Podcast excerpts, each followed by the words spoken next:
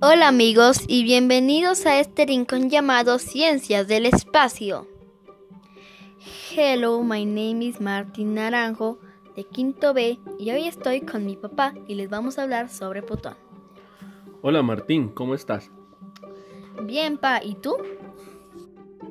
Bien Martín, ¿y qué tema más interesante el que traemos hoy? Papá, ¿sabías que Plutón ya no es, un, ya no es considerado un planeta? Oh Martín, ¿cómo así? ¿Y por qué?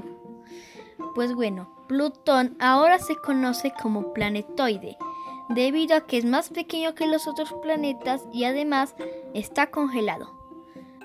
Y un dato curioso es que es el planetoide más grande del sistema solar. Oh, qué bien Martín. ¿Y qué otros datos interesantes conoces acerca de Plutón? Pues bueno, pa, uno de los datos interesantes que conozco de Plutón es que su gravedad es bastante más pequeña que la de la Tierra. La gravedad de Plutón es de unos 0.62 metros sobre segundo cuadrado, lo que es unas 15.8 veces menos la gravedad de la Tierra, la cual es de 9.8 metros sobre segundo cuadrado. Es decir, Martín, que una persona que en la Tierra pese unos 70 kilos, ¿cuánto estaría pesando en Plutón?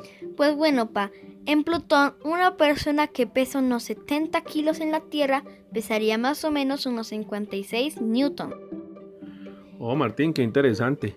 Oye, Martín, por ahí he escuchado que Plutón no siempre ha tenido ese nombre. Tenía entendido que antes se le conocía con otro nombre, ¿eso es cierto? Sí, pa. De hecho, anteriormente Plutón se conocía como Planeta X, hasta que a una niña de 11 años se le ocurrió el nombre de Plutón.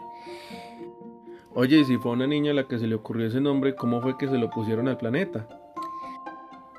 Así, pa, verás. La niña le propuso el nombre a la biblioteca de su escuela, que, la cual a su vez se lo propuso a su abuelo. Este tenía conocidos en el Lowell Observatory y ellos acogieron el nombre. Ah, qué bueno, Martín. Ya ves que teniendo buenas ideas y llevándolas a las personas apropiadas, podrías llegar a, ponerle un nombre a un planeta o a una estrella. Sí, y, y, además otro dato curioso de Plutón, el cual también es algo chistoso, es que últimamente ha estado emitiendo rayos X, cuya potencia es baja pero suficientes para confundir a los astrónomos. Lo irónico es que antes se llamaba Planeta X. Ok, Martín, muchas gracias por estos datos tan interesantes.